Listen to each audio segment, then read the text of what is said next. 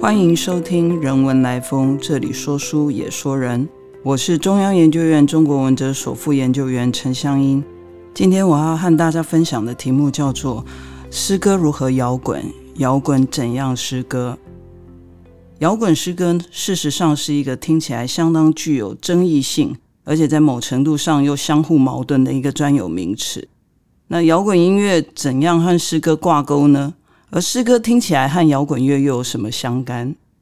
摇滚诗歌呢？最早是起源于斯大林死后的苏联社会，在一九八零年代广为苏联的知识分子所使用。那这些知识分子呢，包括诗人、创作者、摇滚乐团乐评以及摇滚乐的一些听众，他们广泛的认可和使用这个专有名词。今天这一集呢，我想利用大概二十分钟左右呢，为大家粗略的简介一九七零年、八零年代的这个苏联摇滚诗歌的特征。首先呢，如我前述的，摇滚诗歌这一个专有名词起源于后斯大林社会的苏联社会，七零到八零年代开始呢，广被承认。但是呢，这一个专有名词的确认是在二零零一年呢，有一个。俄罗斯大学叫 Tversky Gosudaristyny Universitet，这个特维尔大学出版社呢，特维尔这个城市位在大概莫斯科跟彼得堡的中间哦。他们编纂了一本论文集，叫 Vladimir Vysotsky 与 Russky Rock，维索斯基和俄罗斯摇滚。那这本书呢，把苏联摇滚乐呢视为是一种俄罗斯的高尚文艺。书中的学者呢，就认为说，在重建时期，我们所谓的重建时期 （Perestroika），也就是在苏联的八零年代中期，在这之前呢，摇滚抒情歌曲被视为是一种诗歌的形式，而且呢，应该要严肃以对，把它当成是一个研究的对象来深入讨论。在这本论文集名称中所提到的维索斯基，生于一九三八年。卒于一九八零年，是苏联著名的歌手、演员和诗人。史达林死以后呢，这维索斯基的创作也就日益受到重视。这个歌手是相当有趣的，因为他会拿着一把民谣吉他到苏联各地去演唱，而他演唱的内容都像诗歌一样。其实他所写的这些歌词呢，也被编纂成一册册的诗集，然后出版。有点类似摇滚，也可以说是比较早期六零年代木吉他的这种民歌式的唱法，但是带着一个摇滚的节奏，然后里面的歌词写的是诗歌的内容。它融合了一些呃六零年代西方美国的这个民歌的特色。文艺评论者呢就把呃 Vysotsky 呢视为是俄国摇滚诗歌的先驱。他和后来崛起的俄国摇滚呢，有着密不可分的关系。在这本论文集当中，有一个非常重要，也就是俄罗斯人他们很常说的一句话，就是 “Is business lavanya weekendish？” 你怎么可以听歌的时候不注意歌词呢？意思就是说，听歌永远都要注意歌词。这句话反映在俄国呢，也就是说，不论听摇滚乐或是听摇滚抒情乐，都要仔细关注歌词的意涵。有不少摇滚乐手所写的歌词跟诗集一样呢，编辑在苏联的市场发售。特别还要提醒的是说呢，一九六零年代初期，因为 Beatles 的全球化呢，也影响了苏维埃青年。特别是各位呢，如果有注意英美的电影呢。或是有去看一些摇滚乐的研究呢，都会注意到说，Beatles 对苏联的影响之剧烈呢，居然有一些研究者相信说，呃，因为摇滚乐的传播而使得克林姆林宫的政权被撼动，间接的导致苏联政权的垮台。各位有兴趣的话呢，可以在 YouTube 或者是在蓝光的市场或 DVD 的市场，甚至在 Amazon。看到一本书，叫做《How the Beatles Rocked Cleanly》，Beatles 如何撼动，或是呃如何摇滚了这个克林姆林宫。你会发现，说这些英美的斯拉夫研究者，就居然认为持有一种意见，就是只要听摇滚乐的人，势必就会与众不同，而且会倾向于心灵是向往自由的。那么在二十一世纪，其他的俄罗斯学者呢却不这么认为。他们认为俄罗斯的摇滚乐还是属于俄罗斯风格的，是带有强烈的俄罗斯传统。特别是在一九八零年代初期，全苏联第一个摇滚俱乐部在列宁格勒设立。列宁格勒就是今天的圣彼得堡。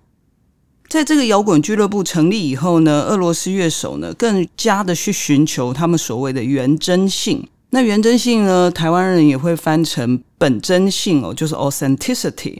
如果越追寻所谓的本真，也就是摇滚乐手的自我。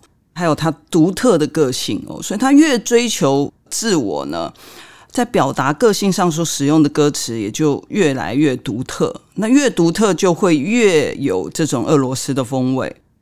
苏维埃一些摇滚乐曲呢，其实也就更加的在地化，变得跟英美的摇滚做出一种文化差异性的区别。持有这种呃文化差异性的斯拉夫研究者就会认为说。为什么俄罗斯摇滚应该要被视为一种文艺的形式，特别是诗歌的文艺形式，而且应该被视为一种在地化的产品，尤其是一个苏维埃社会的缩影哦。这些研究者也提供几个基本的文化差异性的原因呢，还有他们的文化根源具体是体现在什么地方？它不是单纯的模仿英美摇滚乐而已。最根本的不同在于说，俄国摇滚呢更加 romantic，就是非常的抒情、非常浪漫，而且极具有强烈的这种本真性、原真性，不受市场和这个商业模式的影响。因此呢，苏联和俄罗斯的新浪潮音乐和英美八零年代的这个新浪潮摇滚其实不太一样。大致来说呢，有以下两点要注意。在俄罗斯的传统的这种民歌或是民谣里面呢，有一种说故事的传统，有一个专有名词就叫做“黑乌鸦”。这种说故事的方式是要让听众去听，而不是呢去听这个歌拿来伴舞的用的。传统的民谣民歌基本上是让听众去听的，不是用来跳舞的。俄国摇滚呢，更倾向于这种抒情风格，也就是说，摇滚乐手会在歌词当中叙述一个故事。这一点呢，也反映在摇滚乐的现场。过去在苏联呢，只要成立任何的俱乐部呢，这个俱乐部里面一定就会有眼线。对社会上呢，到处都有 KGB 的这些眼线存在。只要唱歌的时候呢，大家就是只能听，不能跳舞。因为一旦跳舞呢，就会有骚动，就会被视为是一种扰乱社会秩序的行为。因此呢，这个摇滚乐呢，在八零年代中期的时候呢，你很少看到就是听摇滚乐的现场是有人在跳舞的，因为大家都是用听的，顶多就是用手打拍子而已。苏联的摇滚乐呢，很重视这个抒情，它的音乐的讯息一定要是有意义的，因为没意义的话，就会被审查人员认为是颓废的。所以和那个英美摇滚乐的嘶吼不太一样。苏联摇滚乐的讯息呢，它很明确的传达出来，这种歌曲一定要追求灵魂性 d h o f n e s s 这种他们的字眼比较难跟就是呃美国的嬉皮来做一些相类似的比较，因为灵魂性呢就跟作词作曲者呢他很强烈的浪漫的倾向有相关。俄国知名的摇滚乐评说呢。这个俄国摇滚呢，事实上是一个艺术，因为它处理的是什么？它要处理的是人类普世的价值，它不是单单只是沉醉在唱歌当下呢，呃，一种感官享乐的单逆而已。那从上面这些两点来看呢，就可以明白说，为什么俄国摇滚和这个叙事性结合在一起。而且呢，俄国摇滚呢，对于整个这个社会，特别是边缘的，对于是抗权威的，具有一种重要的影响力。史达林死后呢，许多苏联的摇滚乐手就会带着吉他，就一把木吉他呢，传唱他们的故事到各地去，也把他们在各地看到的人的故事呢，谱曲传唱出来。那么人们呢，普遍希望能够了解共同参与的故事。这些乐手呢，基本上具备了诗人的身份。譬如说 g a l i c h Akujaba，还有我刚刚所说的这个 Vysotsky，他们都会将日常生活啊，还有他们的信仰、他们的爱情，哦，这个爱情是很广泛的一个广义哦，包含了对俄罗斯大地的爱，对母亲的爱，还有战后，特别是二次世界大战过后呢，还有后史达林所遭遇到的一些生活问题啊，浪漫抒情的这些主题呢，还要去连接这种灵魂性。然后同时还会连接了公民觉醒之类的主题哦，这些都融入了歌曲里面。这些主题还有这些技巧手法呢，也被之后的地下乐团给挪用了。俄国的乐手呢，几乎都是精英和知识分子。这些精英既是诗人，又是乐手，所以呢，这样的身份结合在一起，又成为了摇滚乐的制作人。这些知识分子团体呢？也就因为有了这个乐评的支持，然后就使得摇滚诗歌这样的一个专有名词，在整个八零年代广为流传。和我们今天常见的这种英美新浪潮摇滚乐不太一样。这些俄国的乐手呢，因为游走于在这种法律的边缘，他们是不具合法性的。在这个俱乐部还没有成立之前呢，都是属于非法团体哦，所以他们必须要在地下流传。和我们今天呢，呃，所看到的英美浪潮不太一样，就是说，这些俄国乐手因为是地下的，所以他也不会受到官方媒体的关注，他也没有办法去获得政府的补助，所以他有很强烈的一些实用主义。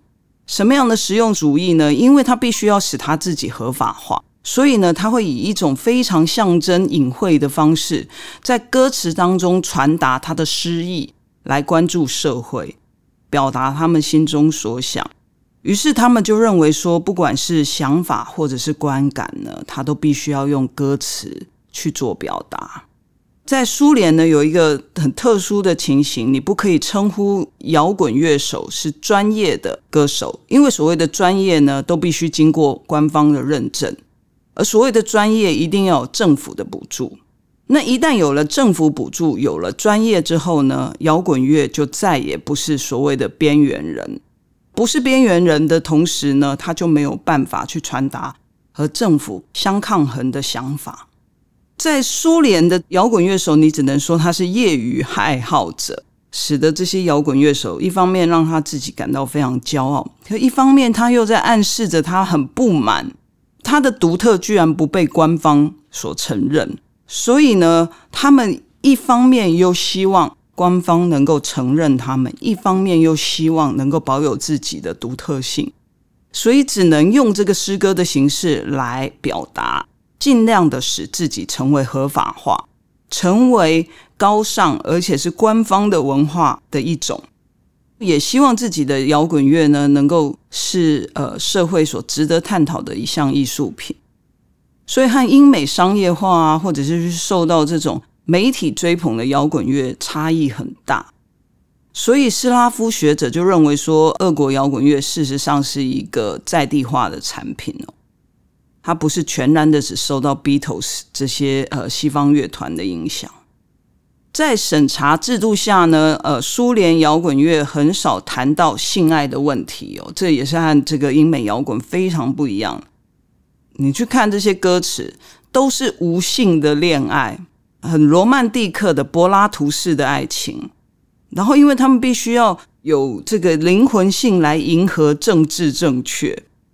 有趣的是呢，这样的摇滚诗歌传统在苏联解体过后被打破。因为有多样化的商业，还有不同的媒体进入了后苏联的社会，而使得摇滚诗歌已经不再被市场所重视。所以在一九九五年过后呢，摇滚诗歌这一个专有名词基本上已经彻底的被埋葬了。之后呢，出现的就是我们到二十一世纪看到的俄罗斯摇滚呢，已经是显得比较世俗，而且非常的市场化。这些世俗与偏向市场的摇滚就成为一种主流。在这里呢，我先给各位呢带来一首例证。那这首例证，我个人认为相当符合近来我们常在关注的乌俄战争哦。我想，在俄罗斯的社会，就是因为摇滚诗歌的逝去，而使得一些批判的声音终究被埋没下来。这首猥琐司机的诗歌呢？当时是在一九六六年所写。一九六六年，众所皆知是文化大革命的开端。Vysotsky 就维索斯基呢，他就写了这一首诗歌来讽刺中国的文化大革命。可是，在中国的文化大革命当中，他们又反思了自己过去所面对的斯大林主义时的许多的心理方面的恐惧，以及领导所造成的社会的一个氛围和现象。这首诗歌呢，叫做《Vosli Gorod Bekin》呢，意思就是在北京城城边。这首诗歌我已经把它翻译成中文，和大家一起分享。如同我先前所说的，Vysotsky 呢，在作词谱曲的时候呢，会糅合了过去的说故事，也就黑乌鸦的一个文化传统。他把这首摇滚，其实应该是说呃民歌的形式的歌曲呢，分成三段。副歌呢，就是重复的，一直在唱的是他自己本身的反省。那我们先从第一段开始。第一段他说。北京城边，红卫兵游走徘徊，千年古画，红卫兵四处搜寻，却不是因为红卫兵喜爱雕像绘画，代替雕像的将是文化革命的垃圾箱。然后接下来他就进入了副歌，副歌就是每一段故事结束之后呢，每一段叙述结束之后都会重复的副歌。这副歌事实上是一个苏联人重要的自我反思。这副歌说：“重要的是，我是如此清楚明白，他们是如何发出声音，但似乎过于粗鲁难听，用一种语言对我发音。”红卫兵，哦，这就是他们的副歌。然后接下来呢，在下一段，他们的酋长毛同志。琢磨着把他们当游戏，孩子们别上学了，欢迎来造反。这些孩子不是为了全然想当个少年哥萨克，这些孩子们剁碎了更多的是小肉饼。然后接下来又是一段副歌，就重要的是，我是如此清楚明白他们是如何发出声音，但似乎过于粗鲁难听，用一种语言对我发音。红卫兵就是这样子的一个重复的一个，作为一个苏联人对看到中国文化大革命的反思。然后接下来下一段叙述呢，就进入了一些比较有趣的重点，也就是因此一些人待过了监狱，而现在耍点流氓，似乎有些安静，但事实上毛汉林彪想着。你还能消灭什么呢？地球的大气层，让我们向美国和苏联展示群体的宗旨吧。OK，这这一段呢，非常有趣的说明了，呃，毛泽东和林彪想着文化大革命过后还能够消灭什么呢？消灭地球的大气层吗？于是呢，他们想着，这时候应该转向。美国和苏联向他们展示中国人的不屑，所以呢，这里用了一个非常粗鲁的字，叫 “cookish”。cookish 就是俄文的中指的意思，就是各位知道那个手势中指。对，然后接下来他要说，他非常清楚的明白，那这些字传达的讯息是非常的清楚，但是里面却有很多的意涵哦。为什么这个苏联人这么清楚的明白文化大革命进行的究竟是什么呢？这是呃后史达林主义的这个维索斯基非常清楚自身知识分子的一个使命。他想向他的听众传达，这些领导也不过就只是在操弄着群众的心理，达到他们想要达到的政治目的。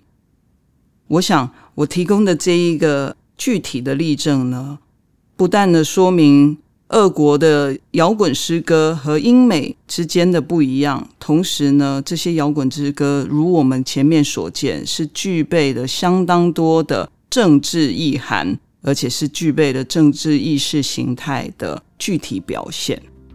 今天我和大家分享的苏联的摇滚诗歌的简单的介绍就到此结束。谢谢您的收听。如果喜欢我们的分享，邀请您按下订阅支持。如果对节目内容有任何想法，欢迎 email 到听众信箱与我们交流。我们下次见。